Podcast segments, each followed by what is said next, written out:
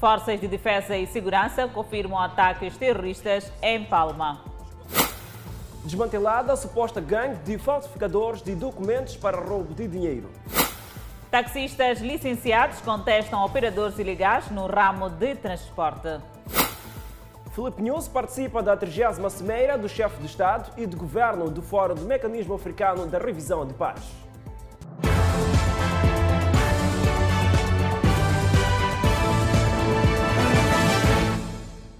Boa noite, mais um ataque confirmado na zona norte do país. Estamos nas redes sociais e também na rádio Miramar. O Ministério da Defesa Nacional confirmou esta quinta-feira o ataque terrorista à Vila de Palma, na província de Cabo Delgado. A população foi obrigada a refugiar-se nas matas.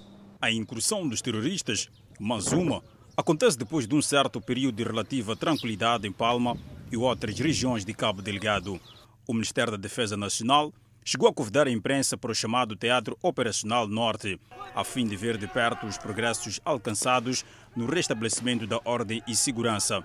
E mais, o ataque ocorrido na tarde de ontem em Palma acontece poucos dias depois do governo e a petrolífera francesa Total ter anunciado a retoma para abril próximo das atividades do projeto de gás natural liquefeito na área 1 da bacia do Rovuma. O Ministério da Defesa Nacional confirmou o ataque a Palma, mas diz que não há indicações de vítimas mortais. Os terroristas atacaram a vila de Palma em três direções: cruzamento de Pundanhar, Manguna, Via Nica do Rovuma, aeródromo, obrigando a população residente a abandonar a vila e refugiar-se na mata não havendo até este momento informação sobre vítimas humanas e danos causados. A vila e o distrito de Palma encontram-se com as comunicações interrompidas. As forças de defesa e segurança estão a perseguir o movimento do inimigo e trabalham incansavelmente para restabelecer a segurança e ordem com a maior rapidez e apelam à população a se manter vigilante e serena enquanto procuram espaços seguros. Desde 2017, que a província de Cabo Delgado tem sido alvo de ataques terroristas. As incursões intensificaram-se nos últimos anos. São várias infraestruturas destruídas e milhares de deslocados. E vive-se um autêntico dilema na área dos transportes na autarquia da Matola. E transportadores paralisaram a atividade em protesto contra a degradação da estrada que liga Whitbank a Josina Machel e passageiros queixam-se de insegurança durante as viagens. Tem sido desgastante as manhãs e noites no terminal de Machamchen para os passageiros que aqui buscam meios circulantes de e para casa devido à crise de transporte. Durante dois dias, passageiros já que tiveram que adiar os seus programas porque os transportadores vulgos chapeiros entenderam paralisar as atividades. A estrada que liga Whitbank para o quilômetro 15, assim como Matolagar, para Machava, está totalmente danificada. Para minorar o sofrimento dos matolenses, a idilidade optou por tapar os buracos das zonas mais críticas da via. Embora tenham regressado ao trabalho, os chapeiros não estão ainda satisfeitos. Só minimizaram aí, aí mesmo na rua da escola ao entrar. Mas depois de desviar do outro lado, ainda está nas mesmas condições. Como a corda rompe-se pelo lado mais fraco, para minimizar os prejuízos e potenciar receitas diárias, os chapeiros optam por várias manobras que castigam e de que forma? O pacato passageiro. Pessoal que está a ver aqui, desiste as pessoas, vale a pena ficar aqui a fazer o quê? As pessoas ficam aí, à frente, a ver se tem que mentir para chegar ao destino. A partir das 16, essa bicha de um cobre vai até aqui nesse posto, mas começa ali. As pessoas só carregam até 15, mas o chapa vê escrito Kobe Machanchen. O condutor deste chapa, por exemplo, tentou deixar os passageiros em terra, mas desistiu quando viu nossa equipa de reportagem. As pessoas que entraram, só entraram porque o senhor está aqui. Hum. Se não tivesse, não entra ninguém. Só entra três pessoas, só levam três pessoas aqui na fila. É assim sempre? É assim sempre, é sempre. A atuação confirmada por alguns operadores. Temos alguns indisciplinados aqui na rota também, que fazem encurtamento. Por exemplo, alguns têm chamado para 15, não chegam a COP. É, a cobrança de 30 meticais é, é dinheiro de taxa. Selecionar as pessoas. Sim, sim, sim, sim. Selecionam as pessoas. Sim, selecionam. Por quê? É, isso não sei dizer. Desde os crônicos e encurtamentos, as recém-introduzidas entrevistas pelos chapeiros são do conhecimento dos fiscais, mas esses dizem que é uma batalha difícil de vencer. O cobrador sempre está lá a fazer entrevistas. Então, vai para onde? Vai para onde? É sempre a, a tendência é levar pessoas que descem perto. A uma só voz, os passageiros pedem a fiscalização permanente da Polícia Municipal no local e através de brigadas móveis ao longo das vias, de acordo com as rotas estabelecidas. Por outro lado, o Conselho Municipal da cidade de Matola assegura que estará resolvido em breve o problema da erosão que ameaça interromper a estrada que liga o bairro de Maichamtren, na Matola, ao bairro Mulotana, no distrito de Boane, província de Maputo. A degradação desta estrada, via principal para Mulotana, em Boane, tira o sossego aos residentes do referido bairro e de Maichamtren, do lado da Matola. A erosão ameaça interromper a via e já há casos de automobilistas que não conseguiram evitar que as suas viaturas entrassem nestas enormes crateras. O vereador da área de infraestruturas, Firmino Nguambe, assegura a resolução do problema neste ponto, onde será executado o projeto de pavimentação da via orçado em 35 milhões de meticais. Neste momento, a via está a merecer uh, da pavimentação, portanto, que é uma construção de uma estrada de raiz. ok? Na sequência deste trabalho e também associado a essas chuvas que caíram com muita intensidade, houve uh, espaço para que surgisse uma cratera. Entretanto, no quilômetro 15, a estrada que liga o referido bairro ao de Kobe, alguns pontos estavam interrompidos com transitabilidade condicionada, problema também provocado pela chuva. Há dias não se passava aqui. Turismos, não sei, até os próprios autocarros, esses que fazem transportes coletivos, descarregavam ali, antes da via, carregavam de Kobe, voltavam ali, porque não conseguiam fazer só esse percurso desses 15, 30 metros. As autoridades do Conselho Municipal da cidade de Matola optaram pela construção de valas de drenagem para minimizar o problema dos estragos nas vias sempre que chove. O que sucede é que as valas servem de depósito de resíduos sólidos, um fato que dificulta a circulação das águas sempre que chove.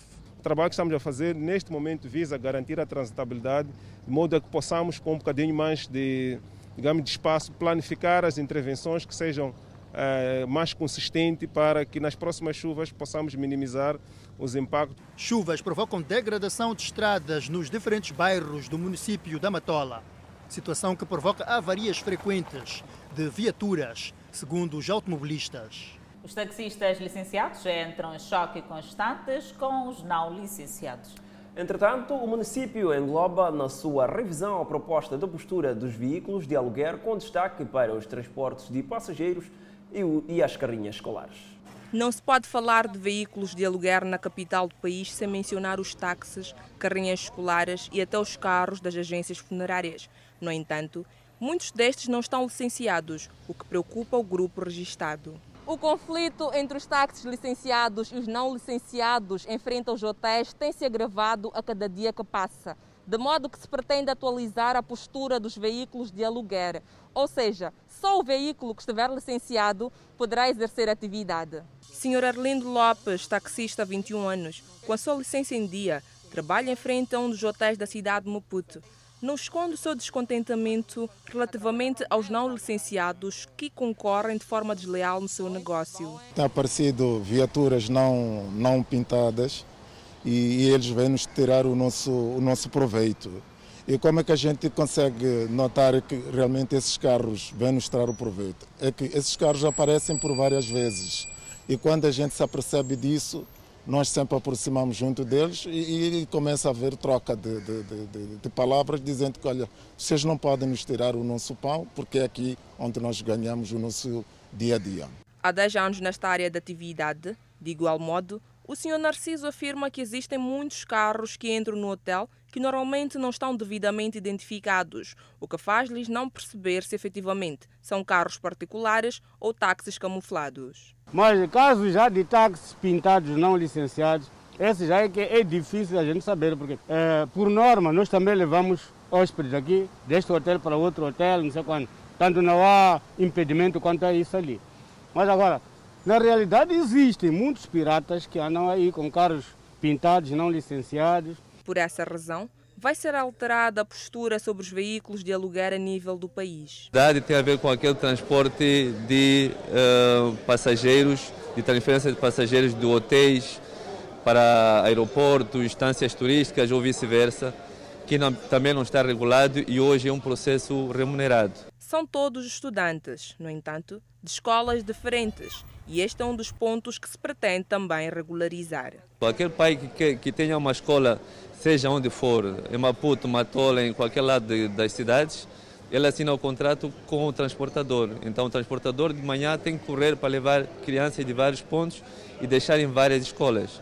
E isso obriga a, a fazer um, o trajeto de forma desordenada para garantir que as crianças cheguem a horas à escola e, e não há um determinado controle por parte das escolas nem com os pais.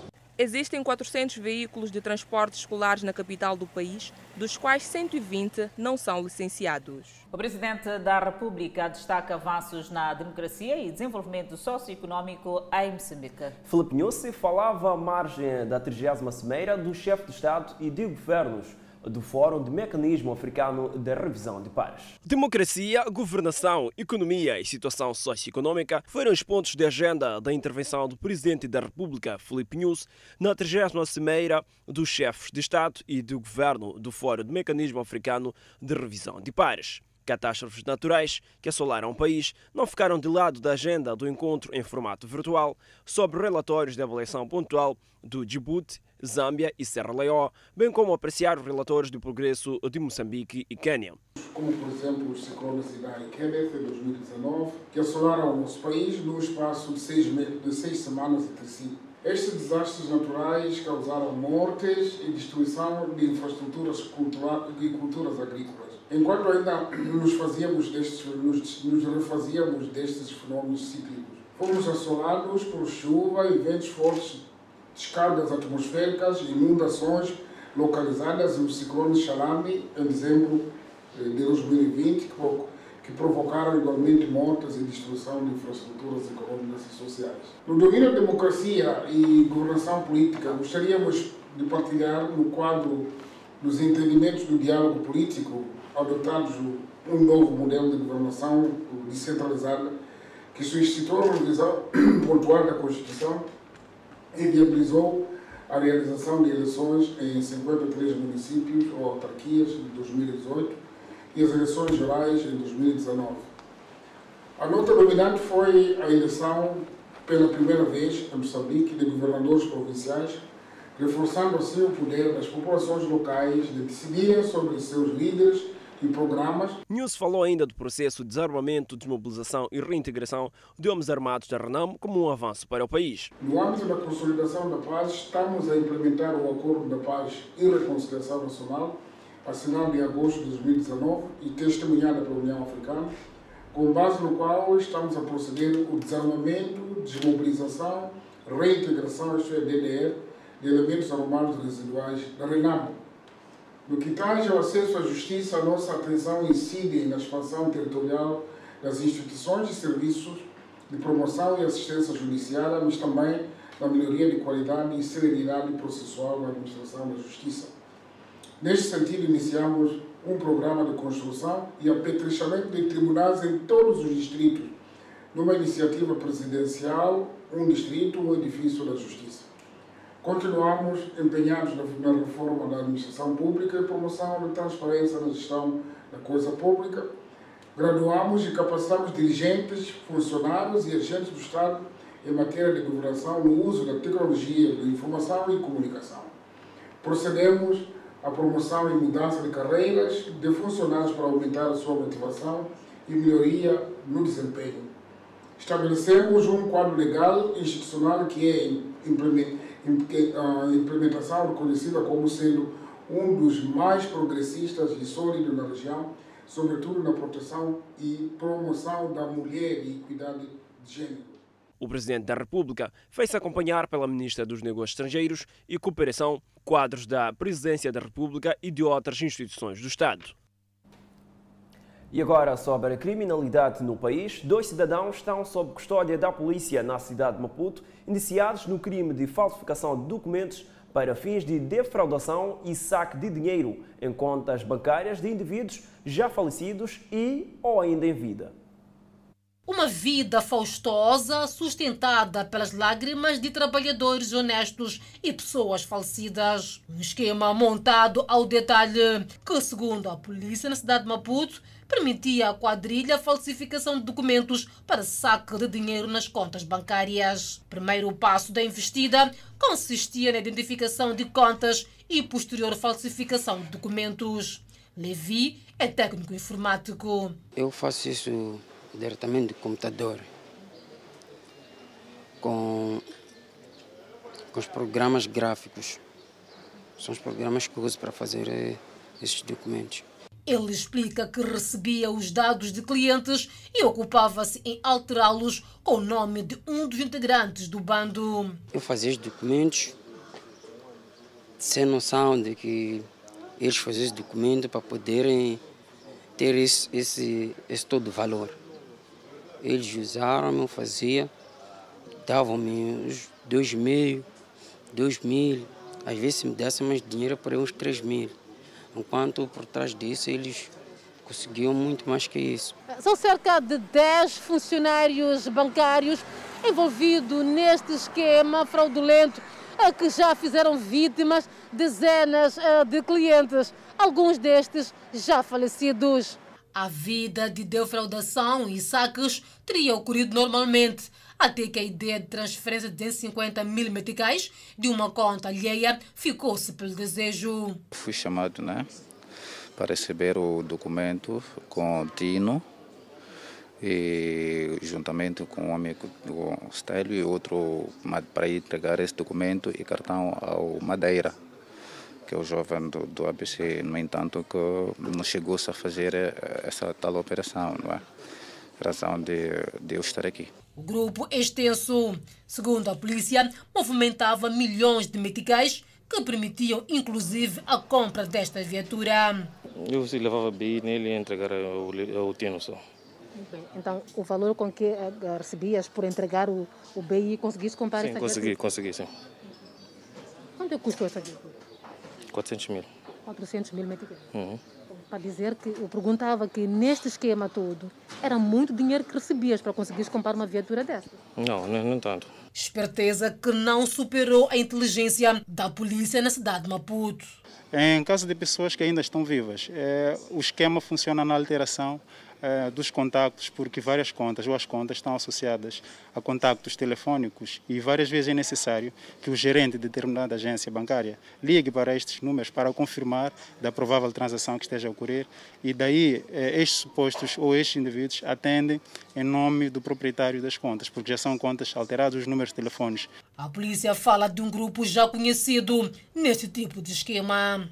Então há muito dinheiro envolvido nisto, há, há uma quadrilha muito extensa envolvida, portanto, é, neste cenário de defraudação, falsificação e defraudação, portanto, é, de bancos, são avultadas somas e nós, como bem disse, ansiamos que haja, portanto, é, esclarecimento e pedimos a colaboração, inclusive, dos bancos. O grupo é composto por seis integrantes, sendo que três detidos e os restantes foragidos. Há funcionários bancários também em vias de notificação. O município de Maputo pretende lançar um plano de proteção de Mangala, retirando residentes com habitações nestes locais, de modo que se proteja os mesmos.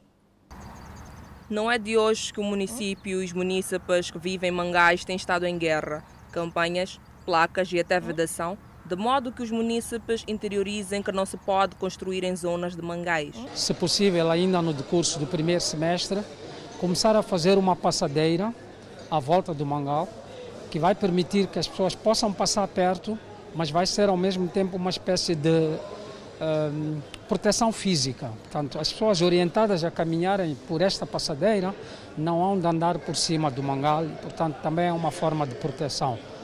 Uh, temos também, aquela área é declarada área de proteção e infelizmente aconteceram algumas invasões. Portanto, uma vez feita esta delimitação, vai ficar muito claro quem é que está dentro da área do Mangal. Os mangás estão a ser devastados a nível da capital do país para dar lugar à construção de habitações. O Conselho Municipal continua com a sua campanha que já vem há muitos anos. Entretanto, os munícipes tentam travar esta campanha.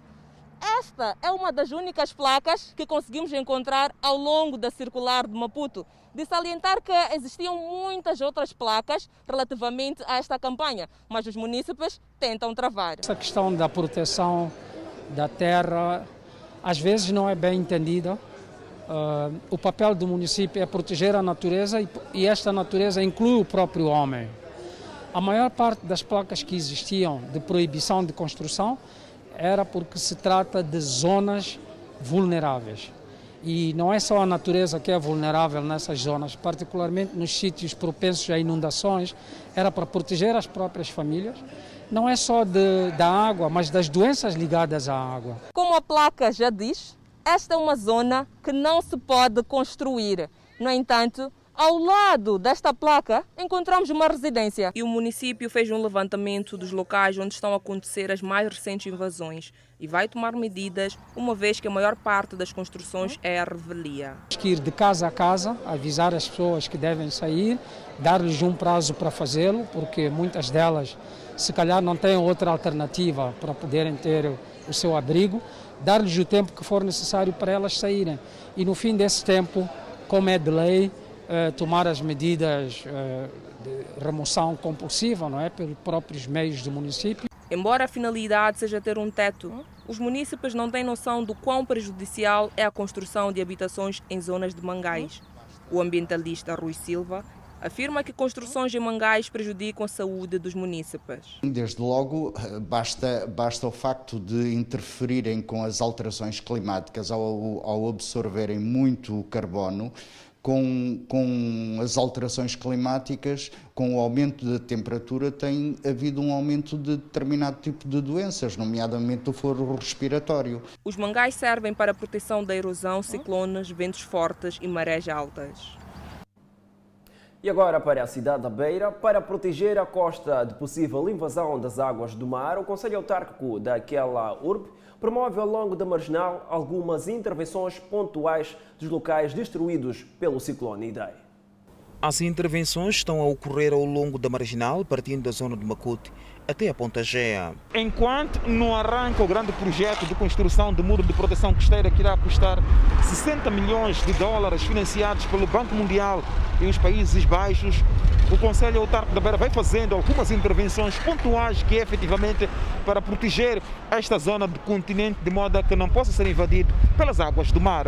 Os trabalhos consistem no enchimento de sacos de mil quilos com cimento e solos para conferir outra segurança à rodovia e esta área residencial. Este solucimento com a umidade, ela praticamente se endurece cada vez mais e com os ventos que estão a soprar, garante imediatamente que a reposição das dunas sejam de uma forma natural.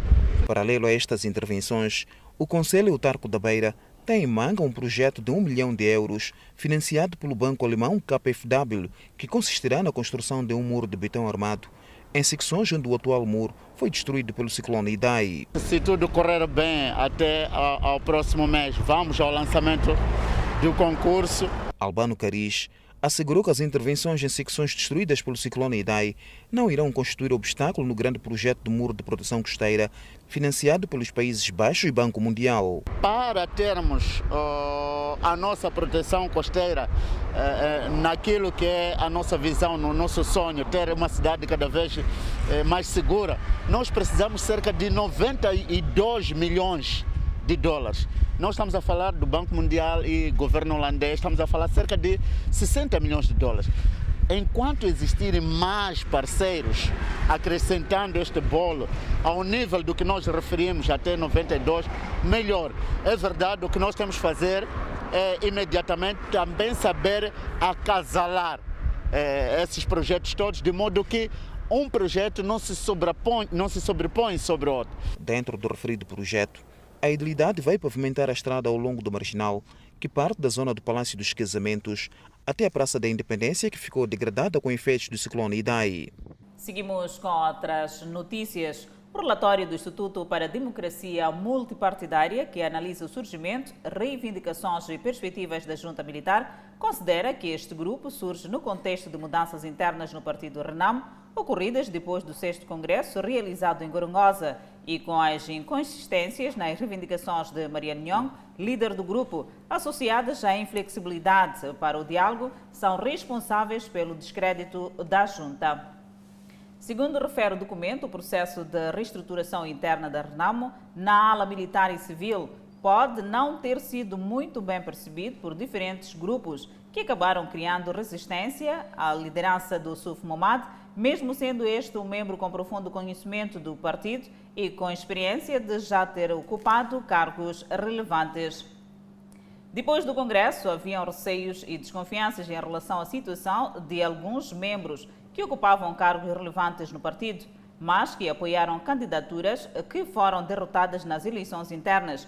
Considera a organização para quem uma melhor explicação dos processos de transição às bases civis e militares poderia minimizar os riscos de desintegração interna.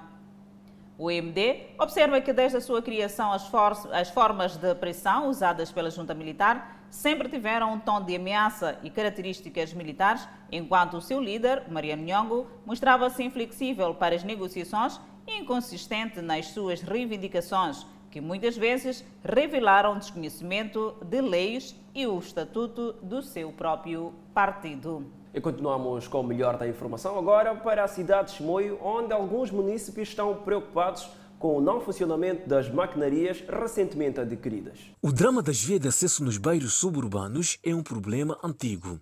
O Conselho Autárquico de Chimoio adquiriu recentemente uma frota de maquinarias para melhorar as vias de acesso e não só. Entretanto, os munícipes questionam por que, que essas maquinarias não estão em função, uma vez que as vias de acesso em alguns bairros estão em péssimas condições. O exemplo é daqui onde nos encontramos, o bairro 25 de junho. Existem muitas ruas que estão em péssimas condições. E estes questionam por que, que essas máquinas foram alocadas.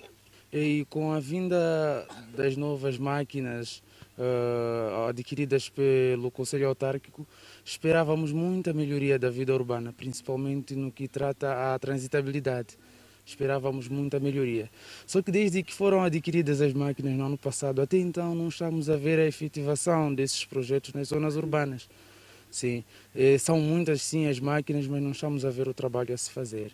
Já passam muitos anos que ainda não vieram mais do município para reabilitar de novo.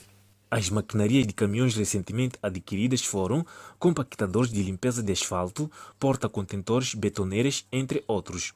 Os meios foram alocados para o melhoramento das vias de acesso e a recolha de resíduos sólidos.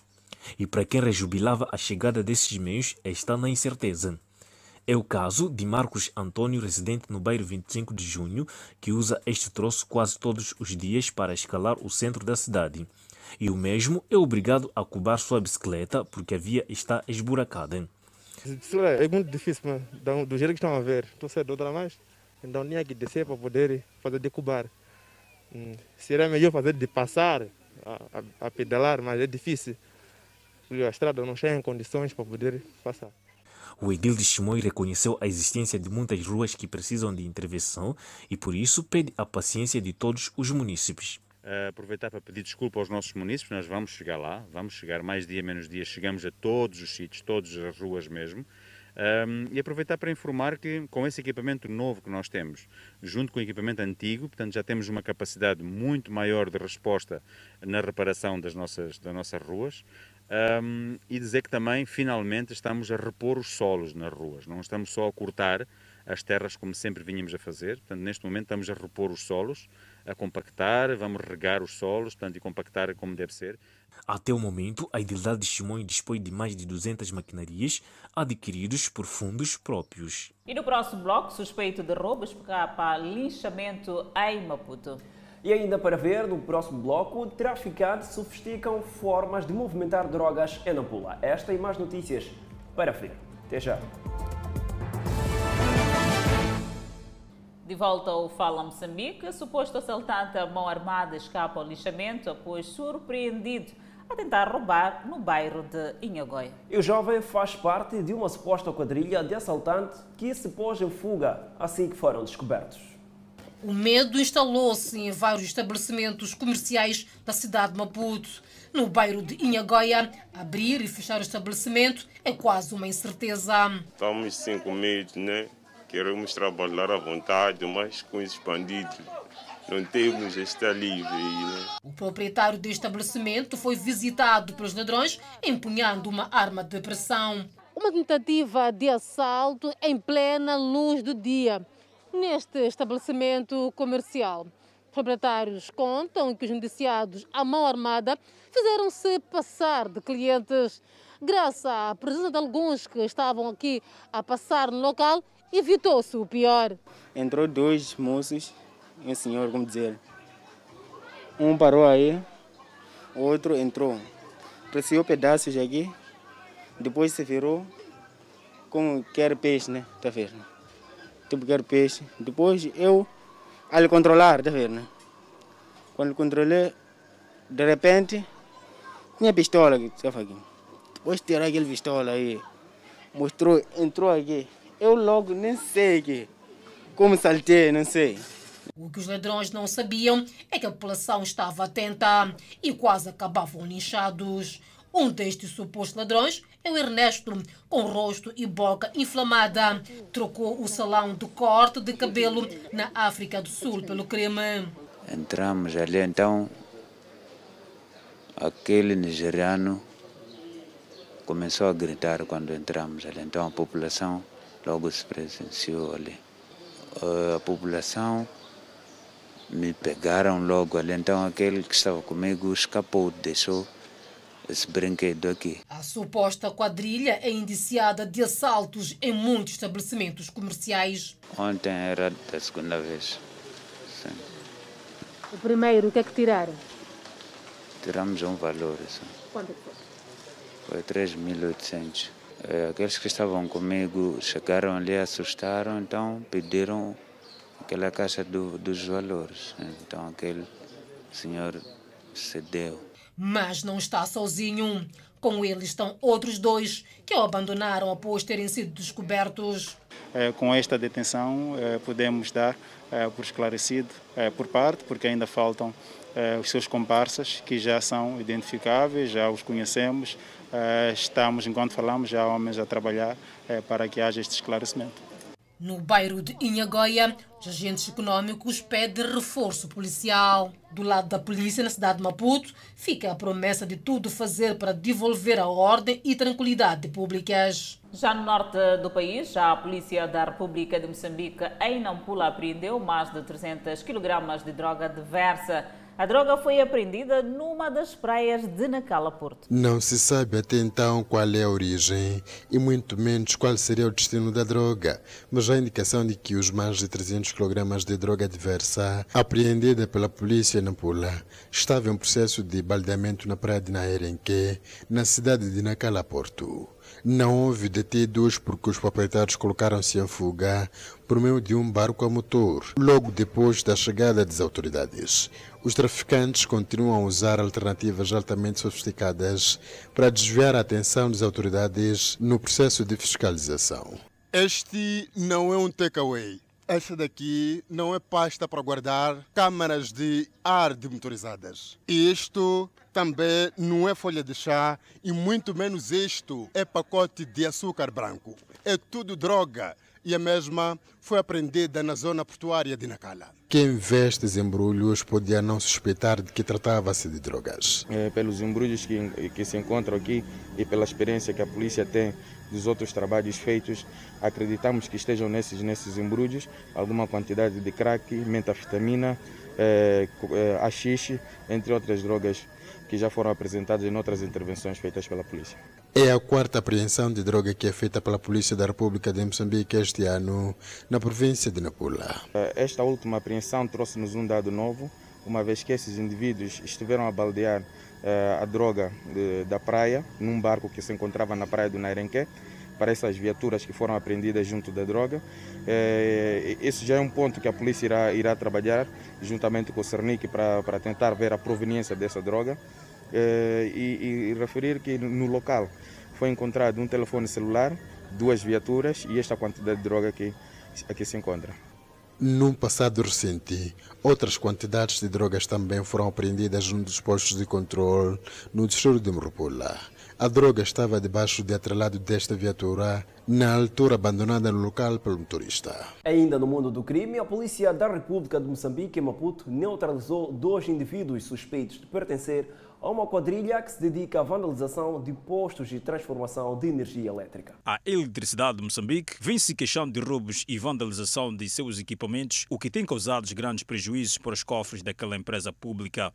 Este ano já tivemos vandalização de cerca de quatro postos de transformação, dois no distrito de Catembe, dois em Maracuene, em que consistia em retirada do óleo do transformador, remoção do transformador para o chão e assim retirar os enrolamentos dentro do transformador. Para além disso, temos registrado vandalização dos nossos quadros de distribuição de energia, aqueles que andam instalados aí em várias artérias da cidade de Maputo. Eles abrem aqueles quadros, removem todos os fusíveis, deixando os clientes sem energia por várias e várias horas. Com esta atividade que esses indivíduos têm feito, tem criado prejuízos avultados para a EDM, os indivíduos neutralizados não negam o seu envolvimento na vandalização posto de transformação localizado na báscula do bairro do Zempeito.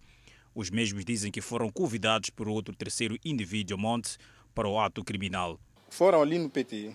Então, tem um sítio aí que coisa está vedado por rede, né? Ali estava aberto há muito tempo. Entramos dali. Será que... Então, vieram nos pegar, chamaram, disseram que vocês queriam organizar PT. Nós disseram que, não esses materiais aqui, nós sim, está claro sim, queremos sim, mas não tem cobre. O que nós queremos não tem. Por isso que nós saímos ficar ali fora, não tem. Dizer que não, vocês querem organizar, sei lá, então nos mandaram tirar isso aqui lá em cima. Tipo, isso aqui é o que? É matéria daquilo que nós queremos fazer. De barbeiro para ladrão, Manuel diz que foi contactado por um cliente seu para pesquisar nos catalisadores de ferro para saber se é possível vender cobre.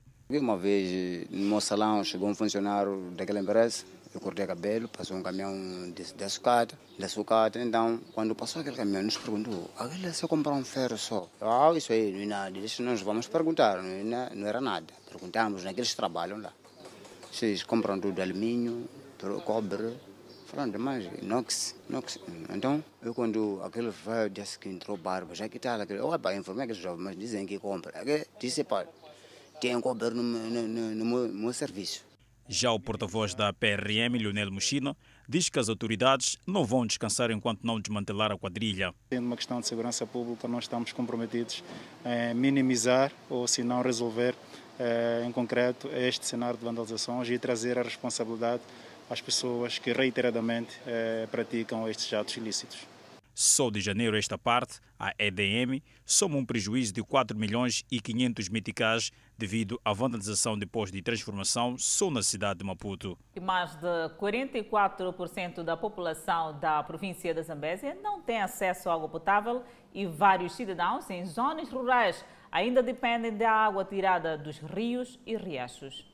Com este pequeno sistema de abastecimento de água, espera-se melhorar o nível de vida das comunidades e garantir a boa prática de higiene e saneamento. Pedimos mais possibilidades do governo, mesmo ter aquele mesmo sentimento com a população, nos oferecer mais água. Queremos crescimento no Maquio. Nossa estrada está mal e não temos água, temos problema. Então, por isso, estamos a pedir um pedido especial que o governo nos ajude. Ao nível da província, têm sido construídos pequenos sistemas de abastecimento de água com vista a melhorar o nível de vida das comunidades. Quanto mais um sistema como este, que dá água a mais de 3 mil pessoas. Por isso, um Aquila tem, de facto, de estar orgulhosa, satisfeita, por ter tido um parceiro do governo que olhou para os recursos que tinha disponibilizou recursos aqui em Maquiwa construindo este sistema de água. O que temos que continuar a fazer é usarmos bem esta água da melhor maneira para que ela não se esgote. A pequena varia no sistema do painel solar temos que estar logo atentos para conseguir resolver. A pequena varia na torneira temos que estar atentos para poder resolver. E temos que fazer bom uso desta torneira. Mesmo que sejam jovens adultos, quando chegarem à fontenária, têm que saber respeitar a fontenária. Porque se destruirmos a fontenária, já não vamos ter água. Estes sistemas de abastecimento de água estão a contribuir também para a melhoria do saneamento do meio.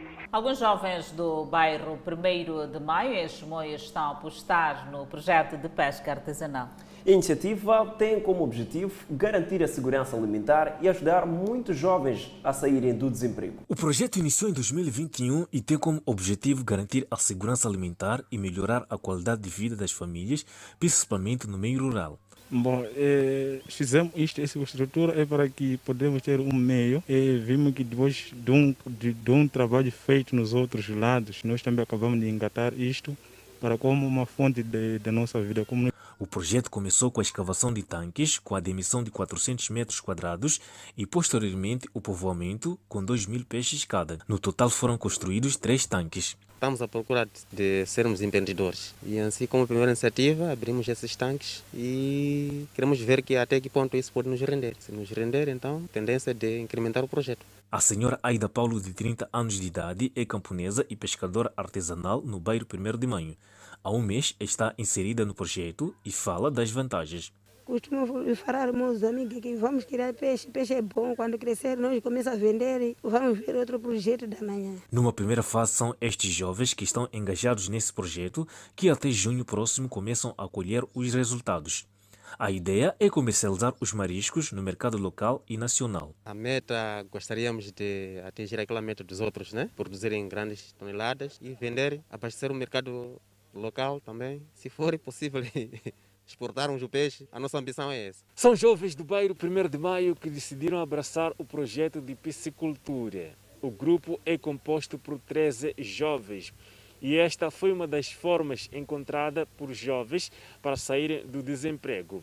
Mas os mesmos dizem que atualmente necessitam de apoio financeiro. Que está nos impedir, por enquanto, o financiamento para podermos alargar a visão. O projeto tem assistência do Conselho Autárquico de Chimoio e o setor de pesca.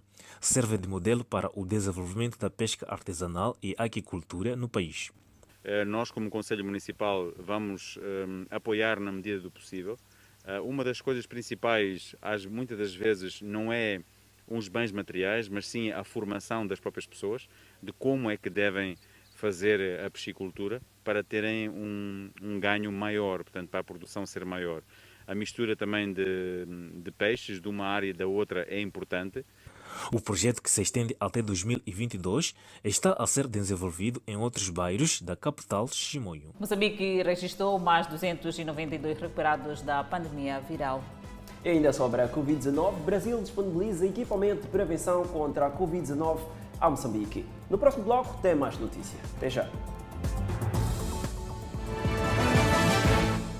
De volta ao Fala Moçambique, o ministro da Saúde, Armindo Tiago, recebeu esta quinta-feira do governo do Brasil diferente material médico e equipamento que servirá no processo de combate à Covid-19 no país e a adoção contou com o apoio do Programa Mundial para a Alimentação. O embaixador do Brasil em Moçambique, Carlos Alfonso Puente, foi quem procedeu à entrega simbólica a Armindo Tiago de 200 mil máscaras de proteção, 60 mil luvas, 900 vestes de proteção individual para profissionais de saúde, entre outro material médico que servirá no combate à pandemia viral. Somos países irmãos e temos a consciência de que a solução para os problemas que nos afligem deve sempre passar pelo reforço de nossos laços fraternos e pela solidariedade entre os nossos povos. A doação dos produtos a Moçambique por parte do Brasil foi viabilizada com o apoio do Programa Mundial para a Alimentação e esperamos que esta contribuição faça diferença no apoio ao Plano Nacional de Prevenção e combate à pandemia do Covid-19 em Moçambique. O material doado será distribuído nas diferentes unidades sanitárias do país. O titular da pasta da saúde, Armindo Tiago, considerou na ocasião que a doação do diferente tipo de material e equipamento de proteção contra a Covid-19 vai contribuir para a restauração da saúde dos moçambicanos. Com esta doação, fica, portanto, reforçada a proteção dos nossos profissionais de saúde, consolida-se o trabalho que vem sendo realizado por este grupo. Estão previstas novas colaborações onde o Brasil poderá ajudar com alimentos e medicamentos. Continuamos a falar de novo coronavírus. Moçambique registrou mais 292 recuperados da Covid-19. Elevando para 54.095 cumulativo. Cumulativamente existem 3.084 pacientes internados, destes 115 recebem tratamento nos centros de isolamento. O país tem um cumulativo de 66.762 casos positivos registrados, dos quais 66.446 casos são de transmissão local e 316 importados. Moçambique testou nas últimas 24 horas 1.597 amostras, das quais 113 revelaram-se positivas. Destes 104 são de nacionalidade moçambicana, 6 estrangeiros e 3 de nacionalidade ainda por identificar. Todos os casos resultam de transmissão local. Há registro de mais uma morte e sobe para 753 as vítimas mortais. Moçambique tem 11.910 casos ativos da pandemia viral. E continuamos a olhar o novo coronavírus no mundo. E a Hong Kong suspendeu a vacina, ou melhor, continua a lutar contra a Covid-19 numa altura em que suspendeu a vacina da Pfizer na última quarta-feira.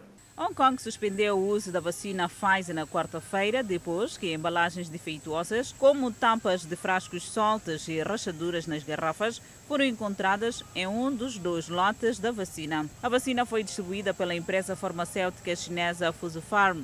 Por enquanto, os residentes só podem receber a vacina Sinovac de fabricação chinesa, que relatou ter uma taxa de eficácia de 62% em comparação com 97% da Pfizer. A cautela em relação à injeção da Sinovac aumentou depois que sete pessoas que foram vacinadas com ele morreram, embora as autoridades digam que as mortes não estão relacionadas à vacina.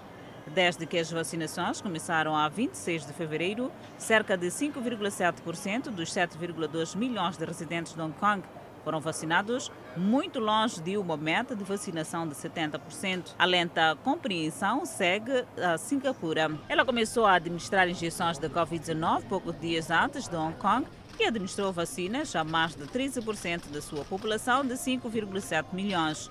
O governo aplicou o leque de pessoas que podem tirar as fotos, permitindo que tenham 30 anos ou mais após priorizar inicialmente aqueles com 60 anos ou mais e funcionários de setores essenciais. E considera dar injeções a qualquer pessoa com mais de 16 anos. O lento progresso nas vacinações pode retardar a recuperação econômica da cidade. Hong Kong ainda está a lutar contra surtos de coronavírus e medidas rígidas de distanciamento social que são especialmente severas para bares, restaurantes e indústria do turismo. Continuamos a falar de saúde e desta feita vamos falar da tuberculose em Cabo Verde, onde o arquipélago registrou mais de 200 casos só em 2020, como conta a nossa correspondente naquele país. Na data em que se assinala o Dia Mundial da Tuberculose, uma doença infecto-contagiosa e em jeito de balanço, o diretor nacional da saúde adianta que Cabo Verde registrou no ano passado 208 casos de tuberculose, o que demonstra uma diminuição em comparação ao ano de 2019, em que foram registrados 214 casos, mostrando também que a pandemia da Covid-19 não afetou a detecção de casos da doença no arquipélago, graças às atividades de rastreio e de diagnóstico que mantiveram-se com identificação de pessoas para seguimento de tratamento. Informação avançada da agência de notícias cabo-verdiana, em que Jorge Barreto afirma que no país as pessoas potenciais portadoras da doença são as que vivem em condições de habitação desfavorável, seropositivas, assim como as que abusam do álcool. As ilhas de Santiago e São Vicente são as mais afetadas pelos casos registrados em 2020. Entretanto, o país quer eliminar a tuberculose, que, de acordo com Jorge Barreto, tem mantido estacionário nos últimos três anos quanto ao aumento de casos. E no próximo bloco, empresários em Inhambane satisfeitos com a operacionalização do Porto. E ainda para ver, no próximo bloco, trabalhadores de uma empresa extinta em Nampula já foram indemnizados. Há mais informação por ver? Até já! De volta para mais informações, agora na província de Inhambane, onde o Conselho Empresarial diz que, com a operacionalização do Porto de Inhambane, abre-se uma luz verde para dinamizar a economia daquela província. Recentemente, o Governo Central, através do Ministério dos Transportes e Comunicações, escalou a província de Inhambane para anunciar a retoma da circulação de navios a serem atracados nesta infraestrutura portuária. A informação chegou até os empresários que operam nesta província e que já esfregam mãos de contentamento. Abdul Razak é presidente do Conselho Empresarial CEP de Inhambane. Considera que a personalização do porto em Inhambane será uma forma para dinamizar a economia nesta parcela do país. Através da comunicação social, tomamos conhecimento das diligências do governo para a operacionalização do porto de Inhambane. É com muito apreço que registramos tal iniciativa que abre expectativas enormes junto do setor privado pela mais-valia que esta infraestrutura representa para a economia da província. Alguns empresários também são otimistas. Sendo uma província que não tem portos e não tem também eh, fronteira, países perto, né? Então, fazer negócio na província de Inhambane não é, não é para fracos. Então, sempre há desafios, mas eh, acreditamos que, bom, potencialidade, há muita potencialidade. Então, com trabalho duro, vamos conseguir eh, melhorar. O presidente do CEP quer ver melhorado o diálogo público-privado, com destaque à partilha do plano de implementação do projeto. Na reunião mantida recentemente entre empresários e o governo, o Conselho Empresarial de Inhambane lançou algumas preocupações que, segundo seu entender, minam o ambiente de negócio. Torna-se necessário a requalificação do mercado maforeira, morosidade nas obras de reabilitação do mercado central de Inhambane, limitação do licenciamento da atividade pecuária, portanto estamos a falar de criação do gado limitado em apenas 50 cabeças. Não se verifica o uso do conteúdo local pela SASOL no distrito do Govo. A jeito de resposta, o governador de Inhambane fez saber que o diálogo público-privado na província tem vindo a ficar cada vez mais consolidado. A necessidade da organização das pequenas e médias empresas locais para que nós possamos, em conjunto, trabalhar junto à SASOL, por forma que as pequenas e médias empresas locais tenham oportunidades de negócio, portanto, neste projeto. E é importante que o setor público e o setor privado possamos estar juntos, por forma que este projeto seja, portanto, uma grande oportunidade de negócio para as empresas locais. A semelhança do conteúdo local, também vamos trabalhar para as comunidades locais, no que toca à responsabilidade social e corporativa e também o emprego, principalmente para a juventude. O Conselho Empresarial de Inhambane lamenta a perda de vida este ano de três dos seus membros. São empresários que dinamizavam a atividade econômica na província, mas que não resistiram à Covid-19. O setor da agricultura na Zambésia investiu mais de 3 milhões de meticais para o incremento da cadeia de valores de produção e produtividade agrícola. O chefe do Executivo Provincial da Zambésia esteve esta quinta-feira no campo de produção agrícola no distrito de Alto Moloque, onde incentivou os camponeses ao aumento da produção e produtividade para, consequentemente, melhoria do nível de vida das comunidades através do cultivo de diversas culturas, principalmente de rendimento. E, e os nossos pequenos agricultores começam também a evoluir pela positiva, triplicando ou quadruplicando o seu rendimento. E é isso que nós queremos ver. Nós queremos ver a nossa população fora da pobreza e queremos ver fora da miséria. E só trabalhando é que podemos, de facto, atingir e, e o que almejamos. Então, que, penso que num programa com um horizonte de 3, 4 anos, o sustenta tira, vai tirar da pobreza eh, grande parte da nossa população e aí estaremos a melhorar as nossas condições de vida de todos. Neste campo de cultivo, no distrito de Alto Moloque, estão a ser produzidas variedades de cultura, na sua maioria em duas épocas, algo que vai contribuir para o aumento da renda do agricultor. Espera-se que em cada época agrícola consiga-se arrecadar mais de 800 mil meticais. Vale a pena, como disse, no início nós estávamos a explorar uma área de mais ou menos 5 hectares, agora estamos a explorar uma área cumulativa de 22 hectares. Acreditamos que com este volume de produção possamos alcançar qualquer coisa como 700, 800 mil meticais. O setor agrário na Zambésia tem estado a receber vários investimentos por forma a garantir o fomento de culturas de rendimento através da distribuição de sementes ou mudas de diversas culturas. E na província de Nampula, quase metade dos trabalhadores da extinta empresa estatal Avicola já receberam seus valores referentes à indemnização, compensações e bônus do trabalho efetuado há 30 anos em vários distritos daquela província. Confirma. O processo de pagamento das indemnizações, bônus e compensações aos trabalhadores da extinta empresa estatal avícola na província de Nampula arrancou no passado dia 16 do mês em curso e termina no dia 30. Para atender os mais de 500 trabalhadores em causa, os mesmos tiveram que ser organizados em setores e secções. Mas por aproximadamente metade dos 572 já foram atendidos essa metade dos atendidos, uns, a maioria dos trabalhadores que compareceram, ou todos os trabalhadores que compareceram foram pagos.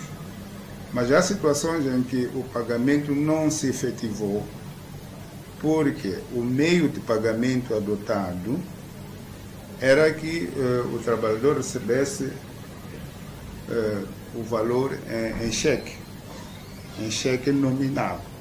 São pagamentos que acontecem 30 anos depois de várias negociações entre estes trabalhadores e o governo, onde exigiam o pagamento dos seus valores referentes a indemnizações, compensações e bônus. Durante os últimos 30 anos, alguns trabalhadores acabaram perdendo a vida. Temos o número de 184 trabalhadores mortos.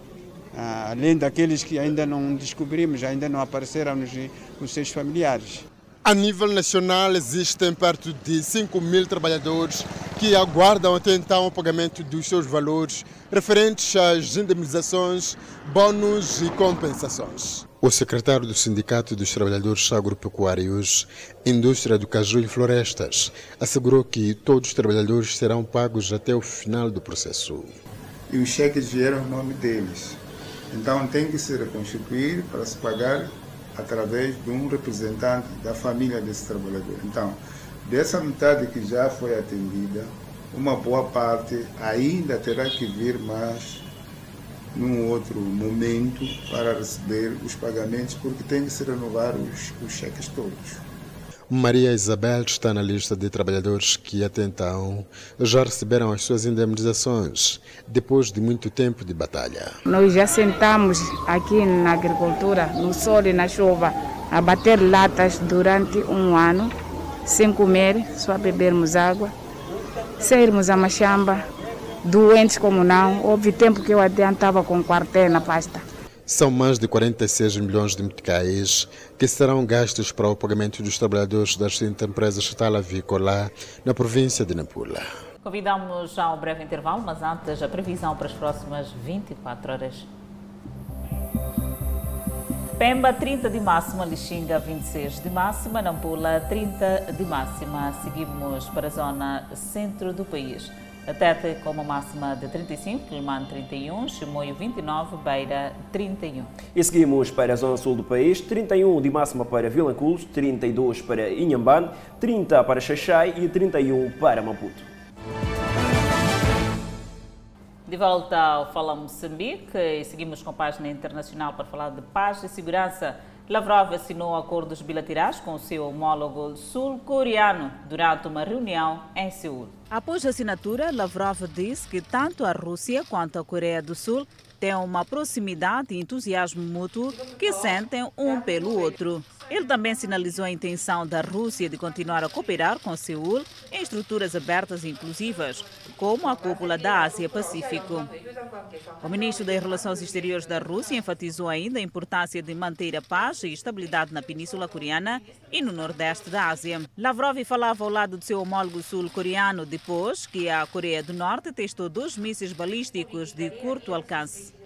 Chung expressou preocupação com os lançamentos e exortou o Norte a manter seus compromissos pela paz. Lavrov pediu uma rápida retomada do diálogo para resolver o impasse com a Coreia do Norte. Ainda na página internacional, Cabo Verde forma integrantes em finanças sustentáveis. Mais detalhes com a nossa correspondente. Os principais atores do ecossistema financeiro do país participam de uma formação sobre finanças sustentáveis, com especial enfoque nos Blue Bonds, ou seja, títulos de dívida emitidos para financiar projetos relacionados ao oceano, aos mares e aos recursos marinhos, que resultem em benefícios ambientais, econômicos e climáticos, contribuindo assim para a transição de uma economia azul inclusiva e sustentável. Um passo importante destaca o PCA da Bolsa de Valores de Cabo Verde. Esta formação é o início de um processo que irá conduzir, esperamos nós, a novos instrumentos de financiamento, novos mercados, diversificação da economia, maior dinâmica, ou seja, maior bem-estar da população cabo-verdiana. Destacando ainda que o objetivo final desta formação é a criação da plataforma BlueX, que será a primeira a nível mundial e exclusivamente dedicada a instrumentos financeiros para uma economia azul sustentável. Com o objetivo de capitalizar a economia azul, não só ao nível doméstico, mas esperamos nós ao nível também da nossa sub-região. Isto com o objetivo de vir a servir também os pequenos Estados insulares em desenvolvimento. Plataforma que estará sediada na BVC e como parceiro desta iniciativa, o PNUD destaca a economia azul como uma grande oportunidade para Cabo Verde. A economia número 7 do mundo em termos de, de, de produção, com 24 trilhões de dólares uh, anualmente. Então, uh, podemos, é um, uma grande oportunidade também para o país de uh, ganhar desse, desse setor. Por sua vez, o Diretor Nacional do Planeamento defende que o país tem uma grande potencialidade a nível do desenvolvimento da economia verde e azul. Entretanto, destaca como desafio o acesso ao financiamento, sobretudo com a pandemia. Complicar ainda mais a situação do acesso ao financiamento para, para Cabo Verde. E aqui que entra o desenho, desenho de, de, de estratégia, digamos, de traçar novos, novos tipos de financiamento. Aqui que entra então o acesso uh, títulos que nós chamamos os novos títulos convencionais, uh, o acesso aos títulos verdes e também aos títulos azuis. E esta, esta formação não tem nem mais nem menos do que traçar as linhas para que nós não somente capacitar o setor público, mas também capacitar o setor privado. Desafios do país para o desenvolvimento da economia verde e azul, que durante dois dias da formação os presentes têm a oportunidade de debater, partilhar experiências e encontrar soluções. Moradores no estado de New South Wales começaram a fazer limpezas esta quinta-feira após inundações recordes na costa leste da Austrália. Na cidade de Port Macquarie, voluntários foram vistos a ajudar na remoção de entulhos e na limpeza de propriedades que haviam sido gravemente afetadas pelo evento climático. Mas ao sul, em Sydney, alguns residentes foram forçados a subir nos telhados porque suas propriedades foram submersas pela enchente. Vitória Dodds, do Bureau da Meteorologia do país, disse que um pico de enchente foi registrado em vários locais nas últimas 24 horas. No entanto, ela ressaltou que ainda existe um risco elevado de enchentes no estado. Os serviços de emergência já fizeram centenas de resgate desde que as enchentes no estado começaram na semana passada. Pelo menos duas pessoas morreram nas enchentes. As seguradoras esperam que os danos em New South Wales ultrapassem a 760 milhões de dólares. Sobre o combate à Covid-19, os canianos já começaram a ser inoculados com a vacina da AstraZeneca.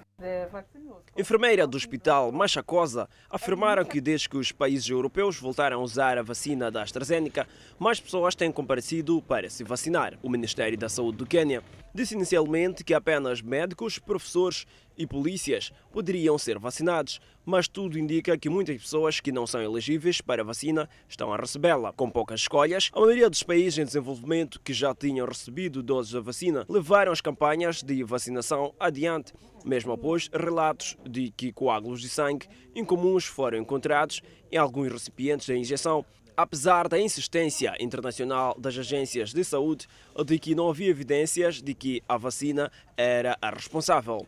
No início deste mês, a Agência Europeia de Medicamentos disse que a vacina não aumenta a incidência geral de coágulos sanguíneos, embora não pudesse descartar uma ligação a um pequeno número de coágulos raros. O Fala Moçambique fica por aqui. Obrigada pela atenção dispensada. Não deixe de acompanhar logo após o jornal a telenovela. Boa noite, aquele abraço do tamanho da nossa miséria.